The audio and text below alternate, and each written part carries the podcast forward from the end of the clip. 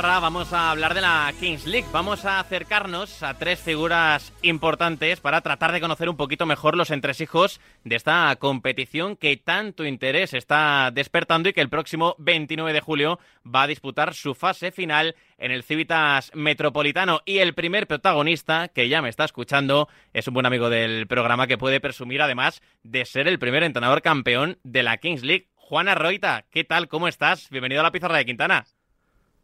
Muy buenas, Adri. Un placer estar aquí otra vez, que hacía mucho que no me pasaba. Hacía bastante tiempo que no te pasaba. Es que tienes una agenda, Roita, con demasiadas cosas, creo. ¿eh?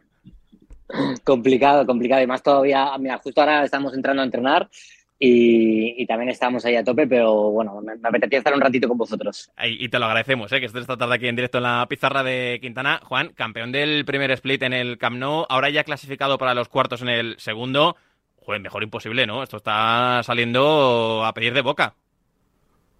Sí, está saliendo bastante bien, sobre todo ese primer split que mm. eh, fuimos como un equipo un poco underdog y, nos plantamos ahí en, en, la final del Camp Nou y ahora esperando repetir el próximo día en cuartos de final clasificarnos. Va a ser un partido durísimo, pero si podemos estar otra vez en el Metropolitano con toda la gente que va a ir y todas las familias que van a estar allí, que lo recomiendo muchísimo que se pasen por allí, eh, pues puede ser una experiencia increíble para los chicos. Lo recomienda, lo está recomendando, se lo está recomendando la gente, a los oyentes de Radio Marca, el entrenador revelación de la Kings League, ¿no? Sí, eh, no sé, me dicen eso de entrenador revelación, porque sí que, sí que es verdad que hay muchos otros entrenadores. Em, bueno, me da un poco igual en realidad, ¿eh? O sea, sí, sí, que me gusta que, que a ver, al final yo, Adri, soy como tú, yo soy periodista deportivo, también he estado en, en, los medios, en, redes sociales, y, de repente verme en una experiencia como esta fue complicado porque había mucha gente que decía, este tío no está preparado para ser entrenador, y cuando al final sí que consigo demostrar que puedo ser entrenador de un equipo de X League, pues si las cosas salen bien, pues es, todo un placer. Y fíjate que te estamos considerando, te considera la gente, los espectadores de la Kings League, entrenador revelación de esta competición, Juan, después de ganar el primer split, como tú decías, y después de pagar un peaje bastante caro por ganar ese primer split, porque al barrio lo desplumaron, ¿eh? Sí, sí, sí, llegó el mercado y sabíamos que iba a ser complicado, pero eh, habían tenido mucha exposición los chicos, lo habían hecho increíble y, se nos fueron prácticamente todos los jugadores. Nos tocó reconstruir la plantilla y lo bueno es que se nos fueron el primer día, teníamos un presupuesto bastante alto para poder rehacer el equipo y, lo pudimos hacer con rapidez y a, nuestro gusto. ¿Cómo es el Presi? ¿Cómo es mi tocayo Adri Contreras? Adri es, es la leche, es, es un sol, es un tío que está siempre ahí apoyando al equipo que a mí me ha dado un apoyo increíble desde que mm, me fichó para ser el entrenador de su equipo en la Kings League. Eh, yo le dije que creía que no estaba tan preparado o que, que, se buscase otro entrenador y eso se lo dije yo inicialmente. Él me dijo, no, no, no, yo confío en ti, eh, tiramos para adelante. Eh, luego hubo momentos complicados en los que perdíamos algún partido, un par de partidos seguidos y me decía, Juan, no te preocupes, apoyo máximo hasta el final. Y los chicos también notaron ese apoyo y es, brutal tener un apoyo así, porque, joder, eh, al final es una liga en la que estás tan expuesto y recibes tantas emociones que como no tengas el apoyo total de, tu gente, puedes pasarlo mal. Ya en este segundo split entiendo, Juan, que el objetivo es claro, ¿no? Plantaros en el Metropolitano y volver a campeonar, que de ahí no os quiere bajar nadie. Eso es, eso es, ese es el objetivo clarísimo. Estamos a un partido de conseguirlo va a ser también durísimo, hmm. pero queremos estar con toda la gente ahí en el Metropolitano. Eh, vuelvo a animar a todo el mundo para que para que lo llene, para que vayan allí con las familias, pues me parece un plan de día espectacular. Pues sí, la verdad que no se me ocurre mejor plan para ese 29 de julio. Eh, Juan, eh, conociendo un poquito los entresijos de la competición, ya me has dicho que tienes agenda apretada, que estás a puntito de comenzar ese entrenamiento, pero a Juana Roita, ¿cuánto le ha cambiado la vida a la Kings League? Pues absolutamente todo, porque yo antes estaba más centrado en, ser presentador en distintos proyectos y en mis redes sociales y a partir de entrar en la Kings League, yo cuando entro en un proyecto me enfoco al 100% y, y me vuelvo casi un obseso de, de mi trabajo y he, ido apartando poco a poco el resto de proyectos para centrarme al 100% en este y ahora mismo estoy eh, pues dedicándole 35, 40 horas semanales a, a este proyecto. Y a nivel personal, ¿Cómo estás gestionando este pelotazo? Porque a nivel mediático está siendo importante. Aprendiendo muchísimo, que es lo que más me está gustando, porque es una experiencia totalmente nueva para mí. Y, ya te digo, a nivel de gestión de grupo, a nivel de táctico, a nivel de, de, absolutamente todo, de, preparación de entrenamientos, de llevar al equipo, estoy aprendiendo cada día como un enano y yo eh, súper abierto a seguir aprendiendo. ¿Y cómo surge la oportunidad, Juan? Que esto tengo mucha curiosidad por saberlo. ¿En qué momento decides lanzarte a la, a la aventura? Pues cuando me lo dijo Adri Contreras, me dice, mira, eh, me ha llamado Gerard Piqué, ha creado un proyecto, que una liga de fútbol 7. Yo pensé que iba a ser pues, como una liguilla de colegas o de youtubers o algo así. Y luego cuando mm, empiezo a ver la gente que se está apuntando, veo que hay exfutbolistas, que hay a un ex campeón del mundo como, como Capdevila, que hay entrenadores de, buen nivel en, en, el resto de equipos, digo, ahí va, esto se está poniendo serio. Y Adri me dijo, no, no, yo quiero que seas el entrenador del equipo, he trabajado contigo en charlas de fútbol, eh, tenemos una buena relación, creo que lo vas a poder hacer muy bien. Y yo tenía mis dudas al principio, pero dije, mira, eh, había pasado un mal año, había pasado un 2022 que era un año de mierda y me había apartado de, también de, de bastantes proyectos a nivel de periodismo, pero dije, voy a lanzarme una nueva aventura, voy a probar esto a ver qué tal. He vuelto a Madrid porque me había ido unos meses fuera y, me tenía que venir a Barcelona, pero dije, no, esta, este, este tipo de oportunidades hay que aprovecharlas. Si la cosa sale bien, perfecto. Si no sale bien, pues ya me volveré a Madrid. Y salió bastante bien y, y, encantado. Es decir, Juan, por lo que me estás contando, que no solo a nivel profesional, sino que a nivel personal ha sido una nueva ilusión para ti. Sí, completamente.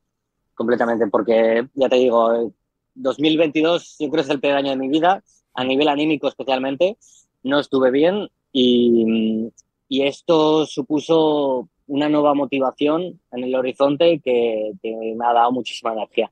Hmm, no obstante, creo recordar una entrevista con los compañeros de Mundo Deportivo, después de que ganases en el Camp Nou en el mes de marzo, en la que reconocías que habías tenido que hacer bastantes sacrificios por la Kings League. Eh, ¿Esos sacrificios cuáles han sido?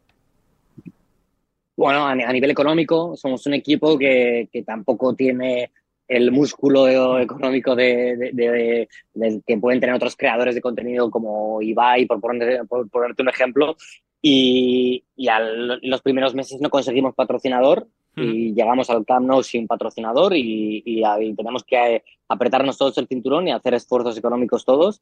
Eh, Adri se portó increíble, pero sabemos, yo, yo estaba ahí mano a mano con él para tratar de sacar el proyecto adelante y a nivel económico también supuso un esfuerzo muy grande, a nivel de, de, de, estar entre Madrid y Barcelona yendo y viniendo, de, de desgaste emocional cuando perdías un partido, de desgaste físico y psicológico es grande, hmm. pero al final merece la pena. Ya me has dicho que echas bastantes horas en la semana con la Kings League, pero me genera también bastante curiosidad, Juan, y entiendo que a los oyentes también, ¿cómo es el día a día de un entrenador de la Kings League? ¿A cuántas cosas tienes que estar? A, muchísimas, sobre todo lo Difícil decirme, ¿no? lo que más lleva es el, tema de la gestión de, grupo, que además yo estoy encantado en esa faceta, eh, hablando con los jugadores, eh, motivándolos. Ah, el análisis de los rivales también es algo que lleva muchísimo muchísimo porque es verte todos los partidos, no solo una vez, sino varias veces de, de, los rivales para ver la evolución que han tenido a nivel táctico a lo largo del split y para ver cómo pueden llegar a evolucionar o cómo es una forma de predecir lo que puede llegar a hacer su entrenador a lo largo de, de los siguientes partidos o de tu propio partido. Y, y de esa manera es como eh, establecer un retrato robot del entrenador rival para ver por dónde va a salir en, tu partido, eh, analizar todos los jugadores para que no se te escape ningún detalle y luego planteárselo en, en dossier y en las sesiones de entrenamiento a los chicos. Y es un trabajo concienzudo de toda la semana, pero a mí me, está encantando. Luego os lo voy a preguntar también a Spursito, uno de los presidentes de esta Kings League, pero ¿cuál va a ser el siguiente bombazo que podamos esperar de esta competición? Porque vais de bombazo en bombazo. Todas las semanas anunciáis algo nuevo y casi no dais tiempo a, a digerir el anterior y ya tenemos otro la próxima semana. Pues yo también estoy deseoso de verlo. Al ah. final los entrenadores sabemos mucho menos que los presidentes. Yo creo que el próximo bombazo va a ser esa explosión que va a haber hacia, hacia otros países de la mm. Kings League. La apertura de, la, de liga en diferentes países, eso va a estar también increíble. Me molaría mucho en el futuro ver una especie de Champions League entre, entre países de, mm. pues, con los equipos campeones o clasificados de la, de la Kings League de cada una de las conferencias eso puede ser pues impresionante, tío. Sí, sí, eso sería ya tener que viajar y todo con el, con el equipo, ¿eh? Para jugar fuera de, España en este caso. eso pintaría... Me, vuelvo loco, ¿eh? Sí, sí, yo me lo estoy imaginando también y pinta bastante, bastante bien. Oye, eh, Juan, para... Ya estuvo muy guay el, el Camp Nou, ya estuvo muy, guay el Camp Nou. Tocará ahora viajar para el Metropolitano a los equipos que se clasifiquen y eso también para los chicos es una experiencia brutal. viajar con, un equipo, ir, irse tan lejos, desde Barcelona hasta Madrid y estar ahí viviéndolo con toda la gente es brutal. Justo, y con toda la gente, ¿eh? que están metiendo, está entrando mucha gente en estos partidos, primero en el Metropolitano y seguro que la, primero, perdón, en el Camp Nou y seguro que también en el Metropolitano. Eh, Juan, ya para ir cerrando, que te dejo que entrenes con los chicos, ¿cuál es el siguiente reto que le queda a Juan Arroita a nivel personal o profesional? Nada, nada. No, no, no, te puedo poner el siguiente reto porque hace 7, 8 meses no me imaginaba ni de mm, coña que, que, estaría viviendo lo que estoy viviendo. Así que simplemente disfrutar del día a día. El siguiente reto es el martes, conseguir esa clasificación al Metropolitano y seguir disfrutando y aprendiendo. Pues Juan, ya la última, aprovecho, ya que te tengo aquí en Radio Marca la pizarra de Quintana, ¿va a regresar pronto el Real Valladolid? ¿Yo? No, el Real Valladolid, digo, que si va a regresar pronto. Ah, vale, vale. Eh, yo, como entrenador no, no creo, ¿eh? pero no, el, el, Valladolid sí, espero que sí. Ha sido un año complicado, ese descenso ha sido doloroso hmm. para toda la gente de Pucela, además inesperado porque yo creo que la gente tenía esas esperanzas de que el hmm. equipo estuviera un poquito más arriba que la pasada temporada y ahora toca otra vez reconstruirse, empezar otra vez desde segunda, que sabemos lo duro que es volver desde segunda a primera y, la, gente está un poquito de bajón, pero, pero yo confío en, este equipo y estoy seguro que no tardaremos en volver. Pues ojalá tengamos al Real Valladolid muy prontito de vuelta en Primera División. Juan Arroita, amigo, ha sido un gustazo, de verdad. Mucha suerte para esa fase final y hablamos prontito. Perfecto, tío. Un abrazo, cuidas mucho. Venga, de un entrenador a la vuelta a un presidente de la Kings League.